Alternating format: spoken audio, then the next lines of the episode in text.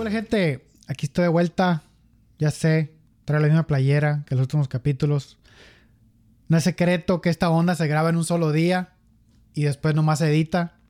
Así que por favor no me, pues no me quemen la casa nomás porque pues la misma playera, no pasa nada. Así no se tiene que ensuciar la ropa tan seguido, se lava menos seguido y no se ensucia tanto. No quiere decir que tengo la misma playera de hace tres semanas, acuérdese. Se graba y se edita y se publican de manera paulatina. No quiere decir que sigo con la misma ropa hace tres semanas. Bueno, pues el día de hoy le vengo manejando la tercera parte de mi conversación con mi compa Agustín. En los otros capítulos pues hablamos de varios temas muy interesantes, cuando menos para mí, espero y para ustedes también. Esta ocasión comenzamos la plática, bueno, más bien, en, esta, en este, este, episodio comienza con la parte de la plática en la que Martín nos platica qué es lo que más le gusta de vivir en Estados Unidos. Al mismo tiempo hablamos del ingeniero el ingenio mexicano y las mexicanadas que se hacen para pues para que no pare la producción, para que la cosa siga fluyendo, ¿verdad? Como el mexicano trae esa chispa que no se le atora nada. Hablamos también acerca de qué cambiaría si él tuviera una varita mágica o el poder de influir en cambiar algo, algo, una, algo absoluto en Estados Unidos. ¿Qué es lo que cambiaría de Estados Unidos? ¿Y qué consejo le daría a un joven o una joven que esté pensando en emigrar a los Estados Unidos? Esta parte está muy interesante porque pues es, es de los principales, principales motivos por el cual hago este podcast, que es tratar de dar una perspectiva a alguien o dar una opinión educada a alguien con base a experiencia que esté pensando emigrar a Estados Unidos o cualquier otro país. Eh, en esta vez, pues, Agustín, después de 10 años de estar viviendo en Estados Unidos y haber emigrado de manera indocumentada, ¿qué consejo le da él a alguien que pues esté pensando en hacerlo de la misma manera, a la misma edad que lo hizo él, que fue a los 18 años? Entonces está muy interesante los consejos que da él y un spoiler que les voy a dar prácticamente les, el consejo que le da a un joven o una joven es pues que se ponga muy abusado, abusada o abusade, que no caiga en pues en los excesos que hay, en los vicios que hay, principalmente porque pues alguien tan joven, antes de los 20, incluso los 20, no trae todavía las experiencias de vida o esa, esos ese juicio para tomar buenas decisiones ante la vida. Entonces, Escuchen el podcast completo para que entiendan el punto que quiso dar a entender Martín. Metí también de mi parte de mi cuchara porque pues no es nomás, no fue una entrevista, sino fue una conversación y de ahí estuvimos rebotando ideas. Y pues ya me puse muy filosófico yo también ahí hablando sin saber. Y pues ahí los dejo con el capítulo y disfruten. Inventarme algo allí. Y ya después alguien lo resuelve bien. Para resolverlo bien. O sea. Sabes que ya, ya me he platicado, he platicado eso con otro, otro muchacho que conocí que vive en este edificio también. Eh, ella, él se casó con una, con pues una muchacha, es americana, pero es de padres mexicanos. Ella es nacida aquí. Entonces, eh, pero él se vino de Guerrero. Ajá. No recuerdo bien. Se vino de Guerrero. Él estudió la carrera y todo en México. Él es ingeniero mecatrónico. Y el vato se vino aquí, aquí está trabajando de, es el que programa las CNCs que cortan el granito. Entonces este vato te monta la piedra de granito y sale ya la pieza maquinada y todo con el CNC. Y eso es un trabajo... Eh, no sé si es bien pagado o no, pero pues me imagino que sí, por el conocimiento que él trae. Y en México él trabajaba en una empresa de inyección de plástico japonesa. Entonces, tanto aquí como allá en Japón, en Japón, en México, él le tocaba ver cómo en México él era el de mantenimiento. Entonces, oh. cuando había un problema que paraba la línea de producción porque no había la pieza, eh, este vato se ingeniaba algo, una mexicanada decía. Y los jefes japoneses no entendían cómo es que funcionaba, pero estaban ellos, estaban maravillados porque pues, pues no había pérdida de dinero. Ya después mandaban al técnico, al, que, al especialista, al japonés, y les arreglaba la máquina, quedaba perfecta la máquina. Después de varias horas de conseguir la pieza y todo, y ahora sí queda perfecta. Pero la, máquina nunca paró porque el vato tenía el ingenio de resolver en el momento. Te voy a platicar aquí una anécdota que me dieron acerca de, una, de un encargado de, una fábrica. Entonces, este, había un error que a veces de la producción de las cajas las piezas no iban completas. O no llevaba las suficientes piezas que debería ir en, cada caja. Obviamente se pesa, pero el robot tenía un problema con, las cajas. A veces no llevaban nada. Era un problema del robot. O sea, de la, de la parte ah, que, no, que no refiere a la persona. Simplemente se, se llenan. Y entonces se mandaban en paletas con cajas vacías. Y era obviamente cualquier compañía que reciba. Entonces, estaban pensando en gastar para que un robot cantara con sensores y se diera cuenta de que ya no cometiera más ese error. Y creo que costó como 10 millones de dólares, ¿eh? 10 millones, o sea, porque son cosas así. Entonces, como era mexicano, dijo, ah, ¿qué voy a hacer para que saber que las cajas no van vacías? Ahí iba pasando la banda con un blower. Puso un blower y cada caja que iba vacía salía volando. Salía volando. Y la inversión ya estaba en proceso. 10 millones de dólares. y este vato con, ¿con qué? 70 dólares. Está, pues ingenio, o sea, es ingenio. Eso es también de la parte de nosotros. o sea, ingenio, solución. Es como tanto que hablamos aquí de alternadores en los carros. Que aquí se descompone un alternador nuevo. Uno nuevo. Ay, en México no. Te lo reparan y digo, pues, ¿cómo le hacen? O sea. Le cambian el, todo el cobre. El cobre. todas las piezas te lo pueden poner nueva. Te hacen uno nuevo. O sea, te agarran dos, tres que no sirven y te hacen uno. Y aquí no. O sea, te digo, es la forma de. Nada más eso, ese, ese dato perturbador que te doy. No, yo ya sabía porque en. Yo. yo eh, una vez. Cuando, una vez. En donde yo trabajaba, porque ya no trabajo en esa misma oficina, me tocó platicar con alguien que trabajaba en compras de refacciones. compraba, compraban alternadores, arranques y alternadores usados o de segunda de Estados Unidos, se los llevaban a México, los arreglaban y los vendían. Hay, un, hay una industria de remanufactura en México. Y esos mismos que están remanufacturados los venden para atrás a Estados Unidos o los venden mismo a México. Y esos, o sea, tienen una segunda hasta tercera vida los, todos esos motores. Y aquí no, aquí un nuevo y ya. Nuevo. También, también es más caro la mano de obra y todo, por eso no. Aquí le sale muy caro. Es el tiempo. Es por tiempo. Todo tiene que ser, todo tiene que ser con base a tiempo. Es como, por ejemplo, cuando mi carro se descompone algo, me hacen una cotización de lo que va a arreglar y yo sí. ¿Qué? Como es, y es por el tiempo del mecánico. Es carísimo el tiempo del mecánico. Te hacen un muy buen trabajo. 300 dólares. No, ojalá te fueran 300 dólares. 300 dólares es lo barato. No, en un ratito. En 20 minutos. Sí, sí, sí. Es Está hablando 300 carísimo. Pero te hacen muy buen trabajo y te lo garantizan y todo. Y te ponen la pieza nueva. Pero, pero pues sí hay cosas que dices tú. No, necesariamente quiero la pieza su, pues, con, con sí menos usada. Y no, es que aquí no hacemos eso. Exacto platícame o cuéntame si tuvieras la oportunidad de platicar con el Agustín de el Agustín de 18, 19 años, ¿qué, qué consejo te darías? Ah, que fuera más disciplinado. Más disciplina todavía.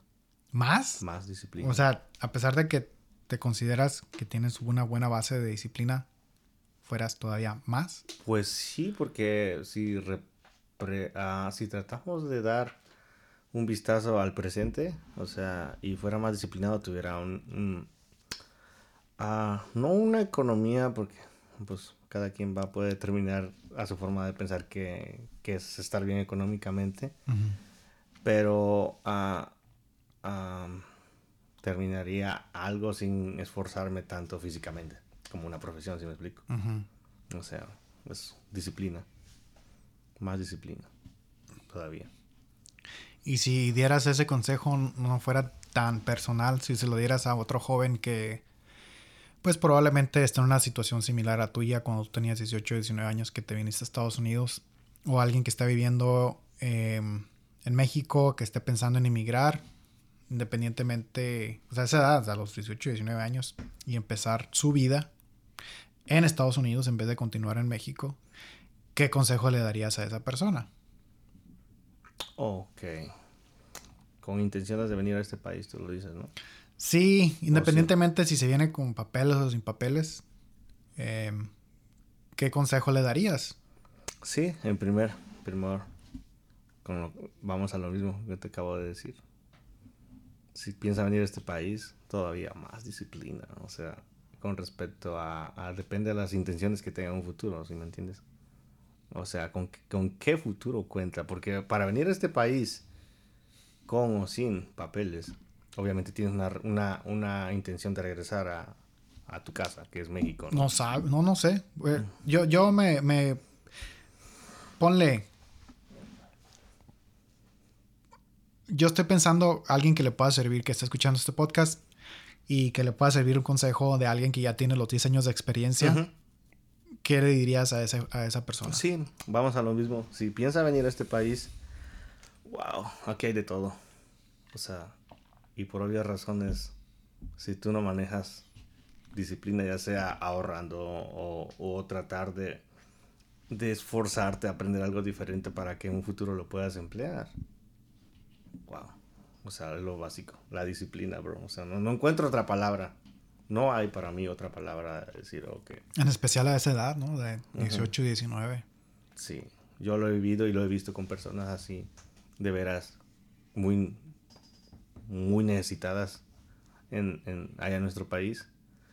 Ah, que tú conozcas y dices tú, se vienen para este país, no sé, empiezan a tomar otras, otros lados, otro sentido a la vida en el aspecto de que ganan dinero, allá no lo tenían. ¿Cómo, ¿Tú te refieres, por ejemplo, a, que agarren algún vicio? Vicios. alguna... Ajá. Vicios en vicios o la manera de no saber sobrellevar el dinero, porque pues wow, aquí hay mucha diferencia en lo que ganaban allá y aquí no hay disciplina ahorrando. Inclusive hay personas que se vienen aquí por 20 años y regresan a su país, ya sean deportados o por voluntad propia. Y de nada valió dejar a tu familia. por, qué? Porque no hubo disciplina, bro. O sea. Sí. Sí, buen consejo. te puedo dar constancia, pero no, pues constancia no, no aquí Sería en este país aplicar, aplicar la disciplina. Aplicar. Ser, ser cuidadoso y disciplinado con varias cosas. los hábitos. Mira, yo cuando llegué a este país, bro, yo no salía para nada a ningún lugar. O sea, yo por 6, 7 años me dediqué a hacer lo que yo tenía planeado hacer que después ya me, me, sonaron insignificantes porque digo, no les doy nada, ningún valor a ello. Bueno, quizás económico sea diferente, pero yo no salía para nada. Tenía, trataba de ahorrar lo que más que se pudiera, no salía para nada porque me vaya a pasar esto, vaya a pasar lo otro, o sea, me voy a gastar tan dinero, 5 dólares en mi país son no sé qué tal. O sea, eso de, de manejar esos ahorros, que ahora sí, sí son muy importantes, pero en ese tiempo tenía yo la disciplina de, de, ahorrar y de no ir a ciertos lugares para no arriesgar también mi, persona, ¿sí me explico? Sí, sí, sí, te entiendo. Sí, me entiendes. Ahorita ya me la llevo más chévere, ya no me duele gastar un cierto algo que, que necesite para mi uso personal, o sea, ya no. Pero a un principio, sí lo fue. Sin embargo, conozco personas que están en sentido opuesto. Llegan aquí, pum, pum, pum, cuando tratan de retomar ese hábito, es imposible, ya no se puede. no, y no, no, no, tanto que sea imposible, sino tantos años que se te pueden ir y no fuiste consciente de que pues estabas desperdiciando oportunidades. Yo conozco personas de llevan 18 años y que dicen, no, güey, tienes razón, que voy a empezar ahí. Porque siempre soy de las que se meten en lo que no les importa, de las personas que se meten en lo que no les importa. A pesar de que se va a ganar un enemigo, güey. Porque tú le estás diciendo, no, güey, es que tienes que dejar el chupe, que es la onda no, pues que ya deja el pinche perico, cabrón. Ya no. Mira, mira, allá en México ayuda a tus papás si es que los tienes. O, estudia. O tú que ya estás en condiciones eh, migratorias mejor que cuando llegaste. Aprovecha el tiempo, ponte a estudiar, güey. O termina siquiera un pinche, un GD, güey, o haz algo. El GD. Ni eso. Ni eso, o sea, porque no, ya es un círculo vicioso. Le digo, si yo tuviera las posibilidades que tú tienes ahorita, bro, yo no estaría trabajando en esto, carnal.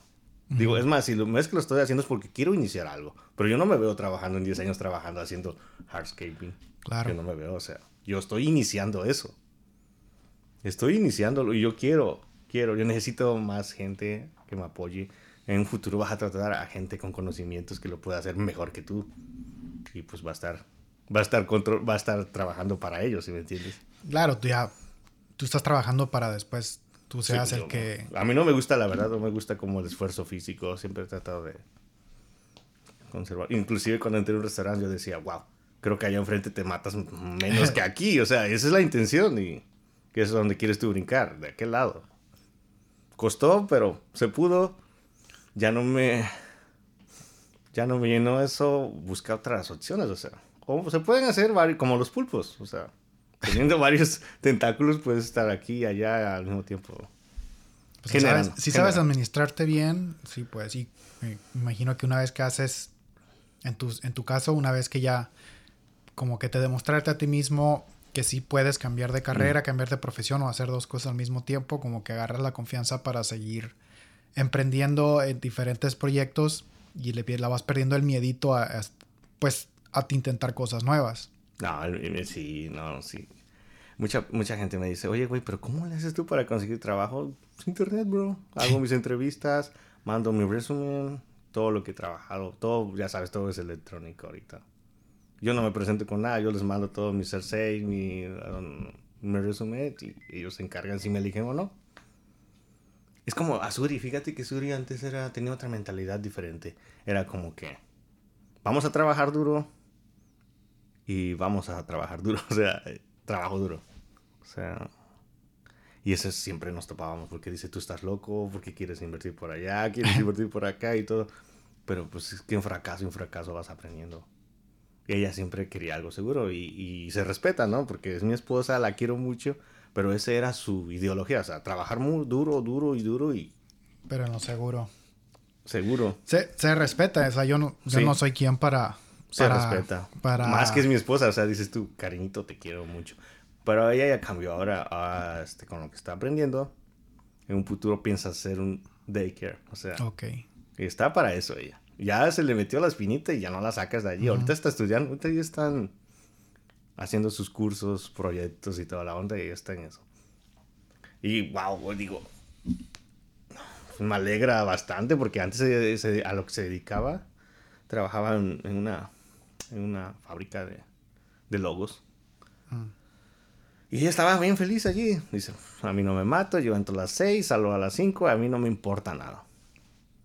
Pero a mí siempre me veía que yo estaba ocupado haciendo otras cosas. Siempre estaba yo en mi cabeza. Dice, tú antes te matabas por nada. Digo, eso es lo que tú crees, pero más que no, no sabes que...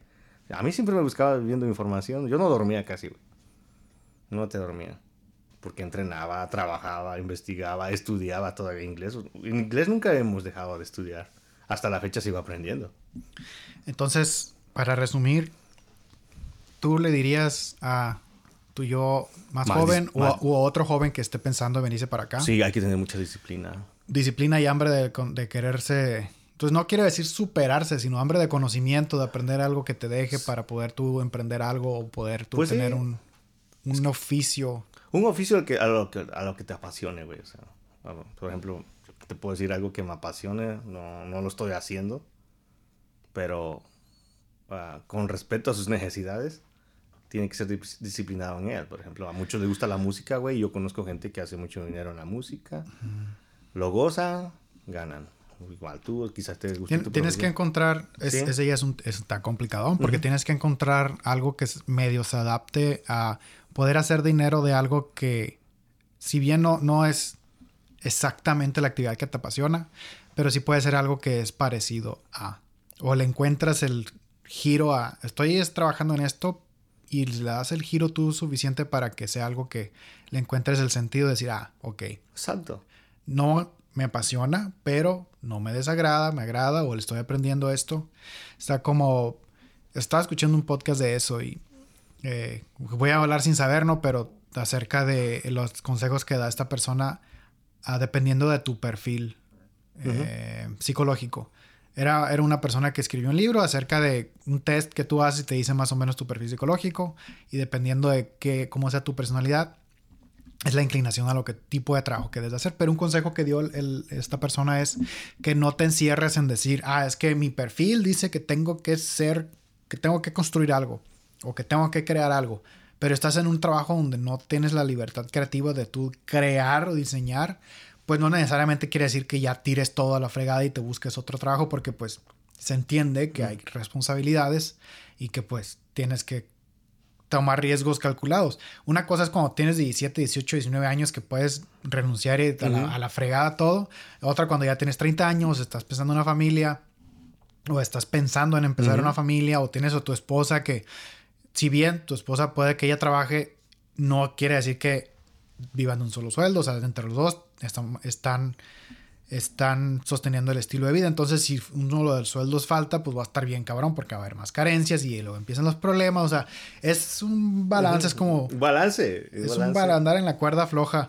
Y yo, yo en lo personal, yo lo he encontrado, yo lo encontré mucho...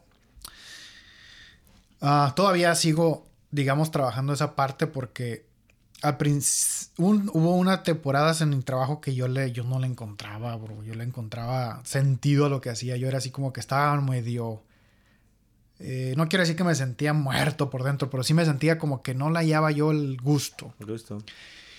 Todo cambió cuando empecé como a tratar de ver mi trabajo como lo, el reflejo de mi persona, el reflejo de mi marca, el reflejo de mi de lo que, de lo que yo soy.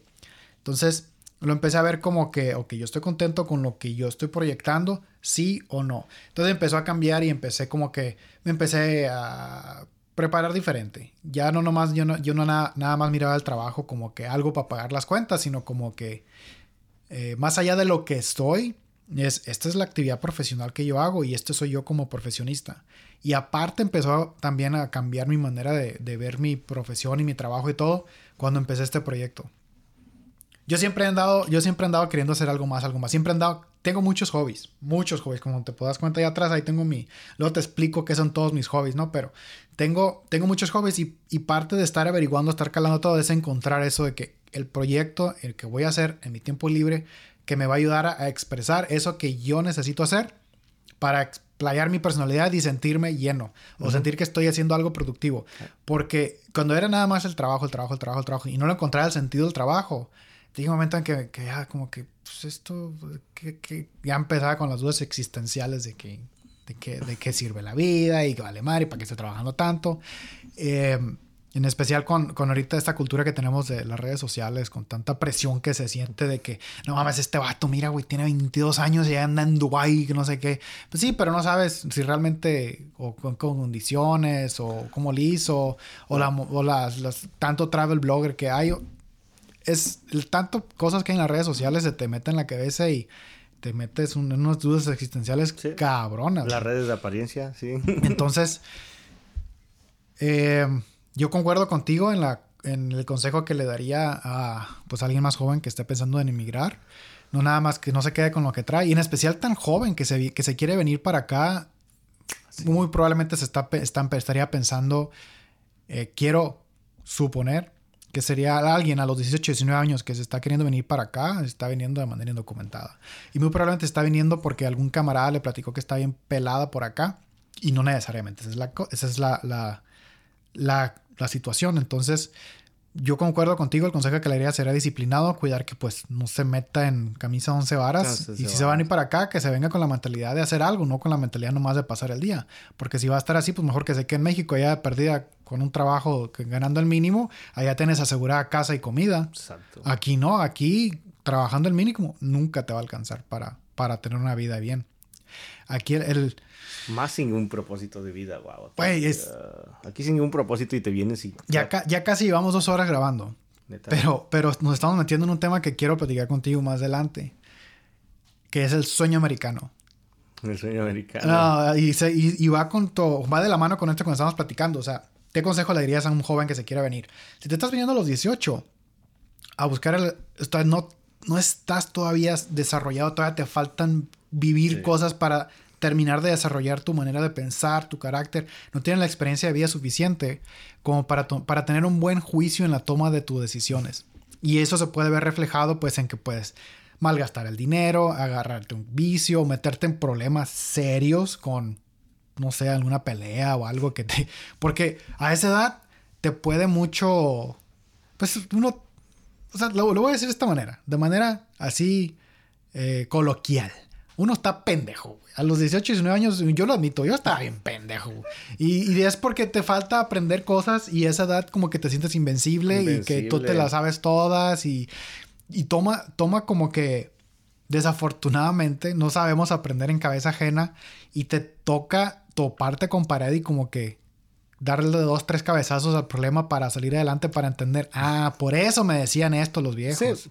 Por eso me decían, "Mm, ya entendí. Ya a nuestra edad ahorita ya dices, oh, wow. Pero en esa edad no. o Sí, sea, siento que a los 30, especialmente los hombres, a los 30 como que empezamos a agarrar el rollo, pero todos los 20 es, es- es aprendizaje. En especial a los 10, de los 18. Entonces, con base a esto que acabamos de decir, sí, está bien cabrón que se venga alguien de 18. Yo, yo en lo personal ya le dijera, a menos que sea absolutamente necesario, una cuestión de vida o muerte, vente, vente para acá. Búscale, pero sé disciplinado y todos los consejos que acabamos de platicar. Pero mi, mi, mi opinión personal sería mejor trata de aplicar la misma disciplina y la misma ética laboral, la misma ética de trabajo de tú salir adelante en México. ah, yo te lo aplicaría así como depende de sus circunstancias. Como hablaste hace rato, ah, si no tiene un papá, o tiene una mamá, o una mamá enferma, o alguien a quien Bueno, sí, O sea, buen depende, depende de sus circunstancias. Por ejemplo, yo no te puedo decir no te vengas. No, como te dije la vez pasada, todo depende a su, a su entorno. Tienes razón. de. Si es el, el hijo mayor, A lo mejor le toca sacar adelante a los hermanos menores. Vente, güey. Vente. O sea, no te estoy diciendo, véngase. No, no, no. Simplemente depende de las circunstancias y depende del entorno. Eso aplica. Pero que lo hagan con, de Con- manera consciente, que no se vengan Yo a- he conocido a chiquillos aquí de 18 años, trabajadores, bien aplicados, todo, para apoyar a su, a su madre o a padre o hermanos que tengan. Y, y sí. Y igual he visto a gente muy necesitada que yo la conozco desde México y la he visto que sufre muchas carencias. Viene acá y el vato, una trocota, güey, y Ujú. pistear y perico, mujeres y todo eso. Dices tú, pues, ¿a qué se vino? Esta persona no es de este país. No le ayuda nada a la, razón. no le ayuda a la sociedad mexicana, mucho menos a la ciudad, al sistema. Y Sistema. siento, siento que el sueño, el sueño americano, mentado sueño americano, es depende de qué es lo que vienes a buscar y qué es lo que vienes a trabajar. Porque si vienes a buscar vicios y excesos, pues lo vas a encontrar. Aquí hay bastante. Hay mucho, lo vas a encontrar y es bien accesible, o sea, eh, por eso es que ves tantas troconas aquí, porque pues es bien fácil, güey, vas, ya cuando tienes un historial establecido, vas y sacas una pickup y sacas la más cara y mientras puedes pagar la letra, llévate la que quieras. Sea, la que la que quieres, exacto. Llévate la que quieras. y ese, ese fue uno de mis problemas. Fíjate que también no, cuando tú tienes un- una base sólida allá en tu casa y, y vienes a este país con esa edad, a gente que se vino también con esa edad, pero que no tuvieron y crecieron y se quedaron a, a esa edad, o sea, ya pueden tener 32 años y ellos quedaron con, con esa forma de pensar de los 18 y Sí. nadie les dijo, los instruyó. Sí. Es difícil en este país porque yo tenía mucho problema tanto en, en comunicarse con la gente y sin embargo yo, yo convivía con personas, en mis, mis clientes eran personas, son personas mayores de 70, 60 años en México. Entonces mi forma de pensar y la que me dieron mis padres aquí no, no era yo muy... ah, mi forma de pensar yo lo escuchaba y dije, wow. Y para variar, a esa edad tú lo, lo soltabas y estás mal, güey. Diciendo, Este, este niño tonto como... Entonces desde ahí empecé como yo como a tratar de ocultar ese lado y sacar como que el lado del Agustín que le vale, ¿sí me explico? Como que fue ese mi, mi, este, ah, mi protección. Marqué una barrera de protección para hacer, adaptarme a eso porque me costó mucho, güey. O sea, me costó bastante. Honestamente me costó bastante tener un, entrar en el círculo de, de- de compañeros de trabajo porque quizá las personas se sentían como que yo sentía que me sabía todo y no. Simplemente era natural. De ese lado, fíjate. ¿Me, est- me estás entendiendo lo que te trato de decir?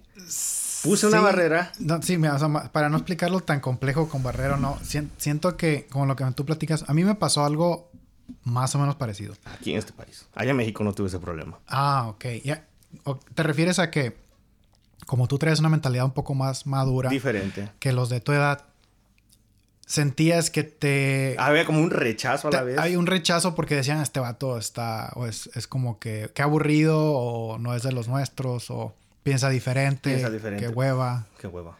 A mí pues, me pasó algo parecidón creciendo porque me ayudó mucho en el trabajo, me ayudó mucho profesionalmente, pero socialmente siempre he batallado con amigos porque siento que maduré muy rápido. No, o sea, Es malo. dependiendo a quién le preguntes, pero gracias a que mi papá me traía trabajando, gracias a que das, la, digamos la manera que la manera en que yo me yo me la creí porque cada quien tiene su manera de ver las cosas.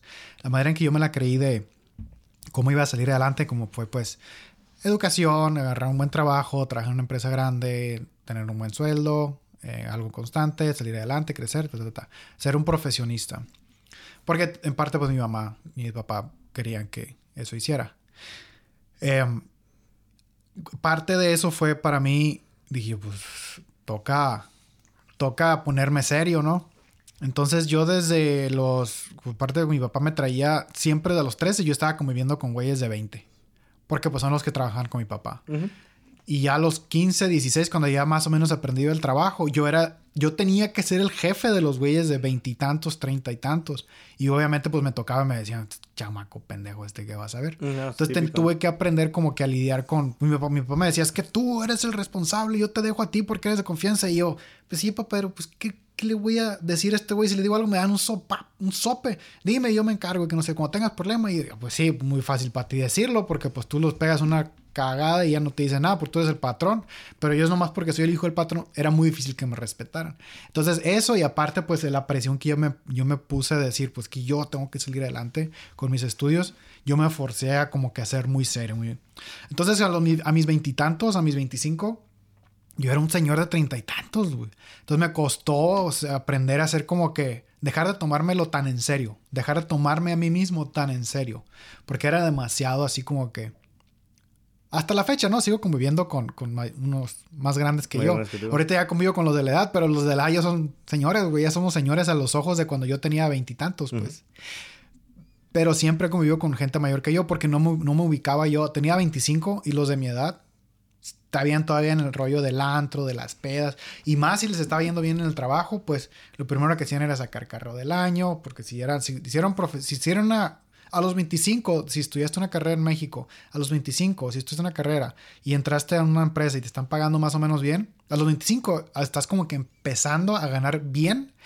Y lo primero que hacen muchos es comprarse carro del año y empezar a ir a los bares, a los antros y. A mí me tocaba ver eso y decía yo, no, es que qué hueva. A pesar, aparte yo ya, yo ya tenía dos, tres años casado. Yo decía, no, güey, yo tengo que, yo tengo responsabilidad, yo no puedo hacer eso. Ya no se puede. Ellos son solteros a veces. Y, y sí tuvimos, no quiere decir que también éramos bien aburridos, porque sí, mi esposa y yo salíamos y todo, pero éramos muy conservadores en cómo gastamos el dinero. Y siento que, pues, te entiendo en esa parte de por qué, como tú maduraste más antes, te tocó aprender a convivir con los de tu edad, porque te miraban como, ¿qué, qué, qué, qué hueva con este viejo? No viejo, pero así como que... ¿Y de qué hablas? Porque si te das cuenta, aquí las personas que estamos trabajando en el sector... No, no quiero decir proletario, pero como de, de obreros. todo Entry level. Ajá. Pues los, los, Ajá, los entonces, trabajos, los trabajos básicos. básicos. Los que son los, los ayudantes, los peones, Sí, los, sí. los lavaplatos, o ayudantes de cocinero. Entonces, la mayoría de la gente, pues, ah, no tuvieron una educación. Unas personas terminaron con trabajo en la primaria o secundaria. O sea, es un... Entonces, ah, sonaba como ofensivo, como si quisiera ser un fanfarrón. Ah, Sonabas, ¿cómo le llaman? Sonabas muy creído. sonabas creído, pero para ti era natural. O sea, no Para estás ti era normal. Es normal. Y ya, entonces fui como... Fui cambiando. Una vez me dijeron, no, pues este güey se siente presidente. Y yo, Sí. ¿cómo le hago? No, pues no. Entonces siempre ya traté como de ser mm, de la edad de mía, de, oh, pues desmadre. Ya sabes, la carrilla, soy Ajá. carrillo a carrilla a nivel Dios, o sea, y eso sí nunca me lo quita. Pero la persona que me conoce, ya cuando hablas de algo serio, o sea, soy un Sí, señor, cierto. soy un señor. Ya Sí. cuando hablas de algo serio, pero yo soy carrillero, cabrón. ah. Y eso, y ahora ya lo he aprendido. De hecho, una vez me corrieron por eso, de un trabajo en construcción que me costó trabajo. Yo quería entrar en construcción hace como siete años.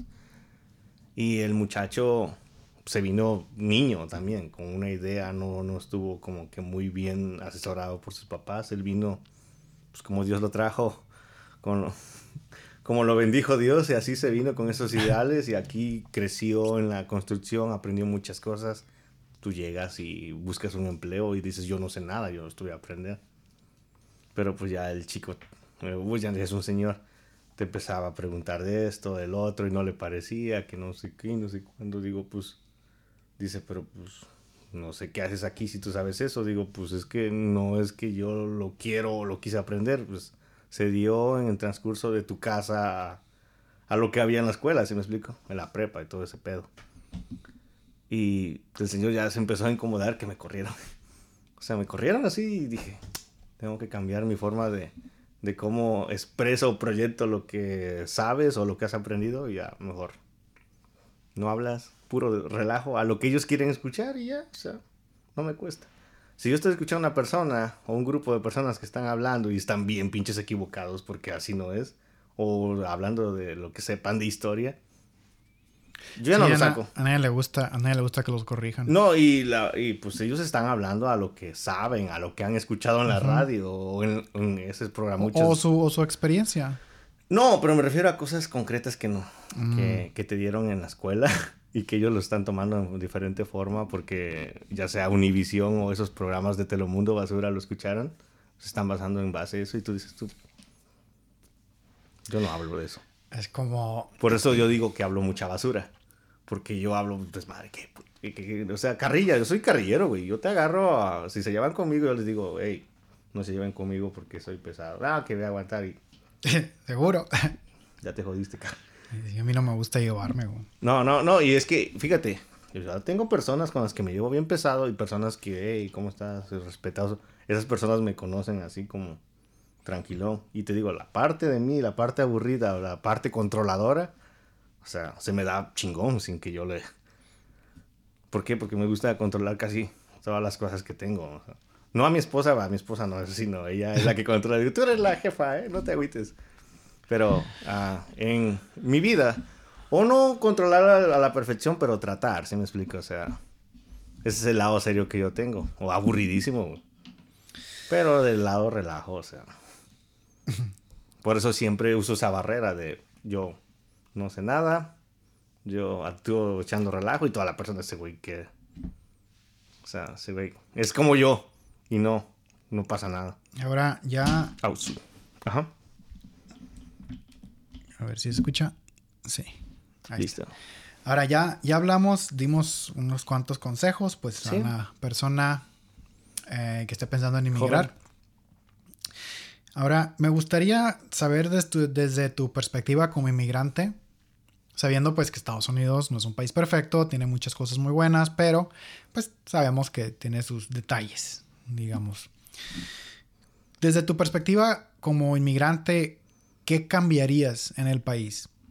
Eh, independientemente de qué limitaciones te encontrarías para cambiarlo, o si quieres decirme, si quieres decirme, pues mágicamente si pudiera cambiar algo, cambiaría esto. O si tuviera el dinero para hacerlo y no tuviera que hiciera esto, o este tipo de proyectos.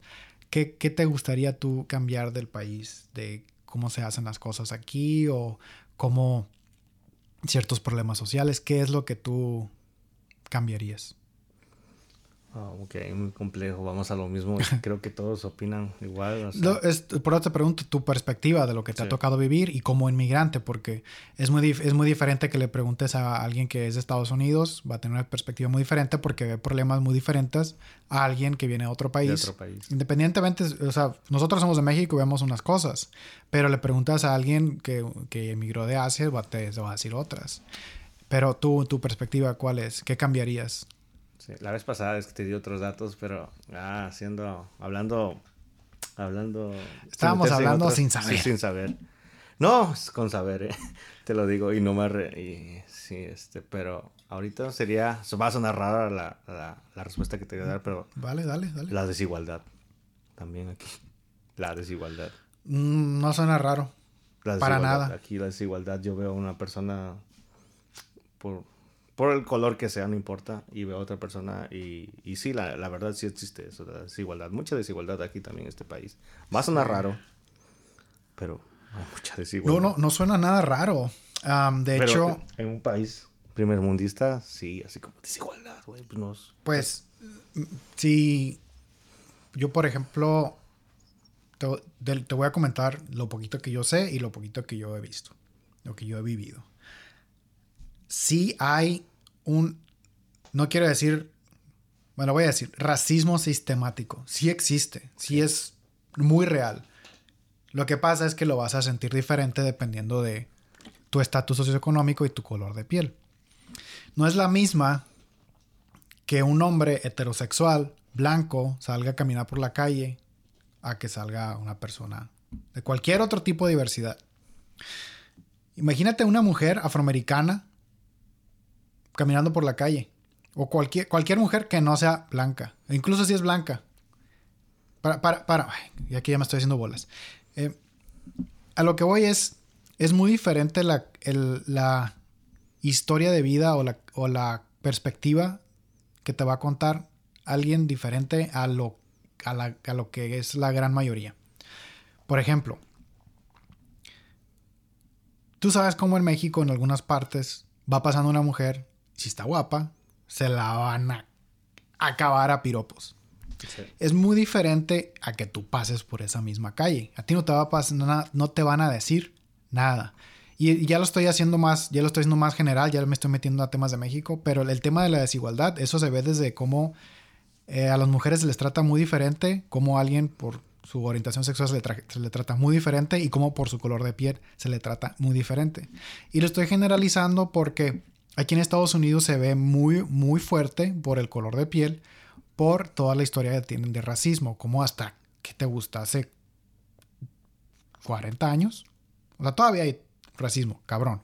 Pero hace, ¿cuándo fue? ¿En los 50, 60 cuando había todavía segregación? Eso fue este mismo siglo, cabrón. No estamos hablando de la, historia prehispánica. Estamos hablando de que mientras estaban peleando una guerra en Vietnam, que por el freedom y la chingada, en Estados Unidos a los negros no lo dejan sentarse en el mismo lugar que un, otro blanco. Entonces... En los 80 eran bebederos. Por, eso, por eso aquí en Estados Unidos está tan marcado el tema de la diversidad. Por eso aquí están, están tratando de sobrecorregir. Y está bien, la neta, ya se habían tardado. Pero eso va más allá de nada más el color de piel. Y si bien aquí hay un gran problema de desigualdad, en México también se ve. Y se ve mm. cabrón cabrón. Lo que pasa es que en México, aquí también son bien clasistas, pero en México son más todavía. En México somos muy, muy, muy clasistas. Y no sé si es porque viene desde, cuando, desde que México fue colonia de España y así es como se fundó toda la sociedad. No sé si es por eso. Pero, pues obviamente depende de qué ciudad vayas, es como se va a sentir más. Pero México tiene un problema de clasismo muy, muy, muy cabrón. Y también tiene que ver un poquito el color de piel. Lo que pasa es que no es tan obvio porque no hay tantos inmigrantes africanos, no hay tanta descendencia africana, pero sí hay mucha descendencia indígena. Y hay un gran, gran sesgo hacia el color de piel, de arriba hacia abajo. Mientras más blanquito, eres más de, casta más alta, porque así era antes, güey. Y a mí yo no, lo, yo no lo siento tan marcado porque pues en Sinaloa hay de todos colores, Digamos, yo soy de la media, yo no, yo no me considero güero, pero vas más al sur de México y yo soy güero. Cosa que en mi cabeza es como que, como que, yo soy güero. Yo, yo iba, cuando vivía en la Ciudad de México y que un tianguis, pásale güero, sin compromiso. Y yo, ¿cómo que güero? Pero pues para ellos yo tengo la piel clara. Clara. Pero pues me veo aquí los, los gringos de aquí y yo no estoy güero ni para nada. nada. El, el punto es, yo a mí no se me hace nada raro que digas, si yo pudiera con una varita mágica, yo quito quito la, ese problema de diversidad, pues eso no es exclusivo de Estados Unidos, es un problema que en todos lados se ve. Yo he leído, por ejemplo, en, hay, un, hay una comunidad de Reddit de expatriados y pues ahí hay de todos los países. Y me he dado cuenta que en Europa pasa lo mismo. Porque en Europa, en países primermundistas o en países con la economía más fuerte, tienen inmigrantes de países con la economía que están, que están batallando y tienen el mismo problema y los mismos, digamos, sesgos que tienen hacia los inmigrantes. En especial si son refugiados de guerra. es como que ya les hacen el fuchi. En Asia, no mames, pasa cabrón, cabrón. Escuché en un podcast el, el, el punto de vista de una persona que se salió de Corea del Norte y platica cómo la discriminaban en Corea del Sur. Porque en cuanto se daban cuenta que por la manera de hablar, por el acento que era de Corea del Norte, la discriminaban bien, cabrón. Y era mesera. Y le tocaba que, no, no, ¿sabes qué? Tú ya no, queremos otro. O sea, pasa en Asia, pasa en Europa, pasa aquí en América. América me refiero a México, Estados Unidos, Sudamérica, Norteamérica. O sea, todos los países de América. Va a pasar. Y está bien cabrón. Y es algo que, pues está bien pendejo que pensemos de esa manera los humanos porque no tiene razón de ser, güey. Es algo que nosotros nos construimos que, pues, para pues ya tenemos que irlo quitando. Desafortunadamente es algo con lo que nos tocó crecer, así nos desarrollamos, güey. Y tú y yo, a pesar de que estemos en, contra de, tenemos sesgos, güey. Y a las futuras generaciones son los que les va a tocar decir, estos estaban bien, güeyes. Y van a empezar a cambiar, a hacer realmente verdaderos cambios. Porque ahorita nosotros estamos diciendo los que estaban más atrás que nosotros, los que están más viejos, no, los que están bien, güeyes. Estos viejos de 70 años, no mames, que, que pinche racistas. A nosotros nos van a decir estos vatos, güey, que mensos, que no miraban eh, que pensaban que esto era de esta manera, porque no, no, quiero hablar de los sesgos que tenemos porque vamos a pasar tres horas aquí hablando de, de cómo estamos bien güeyes. Y desafortunadamente así va a ser hasta por los próximos 30 años cuando nosotros ya vamos de salida, güey. Es cuando las nuevas generaciones van a decir, mira, es que así está mejor. Y ni modo, así, así va a ir cambiando la generación. Nos guste o no, se tiene que hacer así. Porque pues tenemos que seguir evolucionando porque estamos bien pendejos. Exacto. Cada etapa y ya no lo, no lo, quiero alargar más porque ya casi ya tenemos un rato grabando. Y pues voy a, voy a de, todas maneras voy a separar esto en varios capítulos porque es mucho contenido muy bueno y, si lo dejo todo completo se nos va a perder. Este, y tengo, tenemos temas, ¿eh? tenemos temas para seguirle porque me gustaría saber tu perspectiva de, de punto de vista de inmigrante. Eh, los otros, no problemas, sino las experiencias que se viven, que se que podría vivir alguien que, que, va a venirse para acá, para Estados Unidos. Temas como el sistema de salud, establecerse, o sea, conseguir un número de seguridad social, que eso va a depender de cómo te vengas, qué tan fácil o difícil sea. Conseguir una renta, rentar un departamento, conseguirte una casa, comprar una casa, tu licencia de conducir, etcétera. Todas esas cosas que conlleva establecerte. Sea, yo, yo tengo una perspectiva y dije yo, verga, qué cabrón, güey imagínate otras personas. Imagínate otras personas con las condiciones que si vienen indocumentado, imagínate lo cabrón que Hay es. unos que no saben leer. Por, eso digo, es de valientes, güey, lo que hacen muchos. O sea, mis respetos para todos ellos porque se la rifan, güey. Se la rifan bien cabrón para salir adelante y sacar adelante a la familia. Y muchos han sacado a su familia de México de la... O sea, nosotros nos consideramos pobres, ¿no? Hay gente que está en extrema pobreza, güey. Sí. Y yo he visto cómo esa gente sobresale. Y dices tú, qué chingón, o sea, me alegra por ellos. Y de hecho ahí mismo, al, intentar sobresalir, valoran lo que es la educación y hasta personas ya con una profesión hay allí en esa familia. Y dices, qué chévere, o sea, está chingón, es, nos gusta, eso es lo que... Es, para mí eso es el sueño americano. Eso es el sueño americano. El progreso. Eso es lo que quiero hablar contigo, pero vamos a dejando ese por otro podcast. que qué es el sueño americano? Y pues ahí lo vamos a dejar. Lo vamos a dejar el cliffhanger lo vamos a dejar ahí el, el lo vamos, sin, sin albur, eh, palabras limpias, lo vamos a dejar bien picados para el próximo episodio porque tenemos mucho que platicar, pero pues vamos a dejarle, vamos a dejarle para los otros también porque si no, no, no quiero acaparar el tiempo de la atención de toda la gente en internet tampoco, ¿no? Hay que darles tan chance a los demás. Poquito. no, ese. pues eso ha sido todo. Muchas gracias por escucharnos. Eh, si te gustó, dale like, suscríbete, dale manita arriba, pícale todos los botones. Porfa, compártelo con tus amigos. María es un gran paro porque pues, bueno, no es como que está haciendo esto para hacerme rico, pero pues hay que hacerle mejoras al podcast, a la producción y pues no sale de agrapa. Y pues, si el YouTube no manda un chequecito con eso, te aseguro que le voy a meter de perdida pues mejor, mejor será para que no estén escuchando todo el cagadero aquí cada que cometemos un error. Muchas gracias y ahí nos hablamos al rato. Bye. Ok, y eso ha sido la tercera parte de mi conversación con Agustín. Espero les haya gustado. Cuéntenme ahí en los comentarios o mándenme un mensaje por las redes sociales. Díganme qué les pareció o si tienen algún tema que les gustaría que tocáramos más adelante. Yo ya tengo una lista de las cosas que quiero hablar con Martín.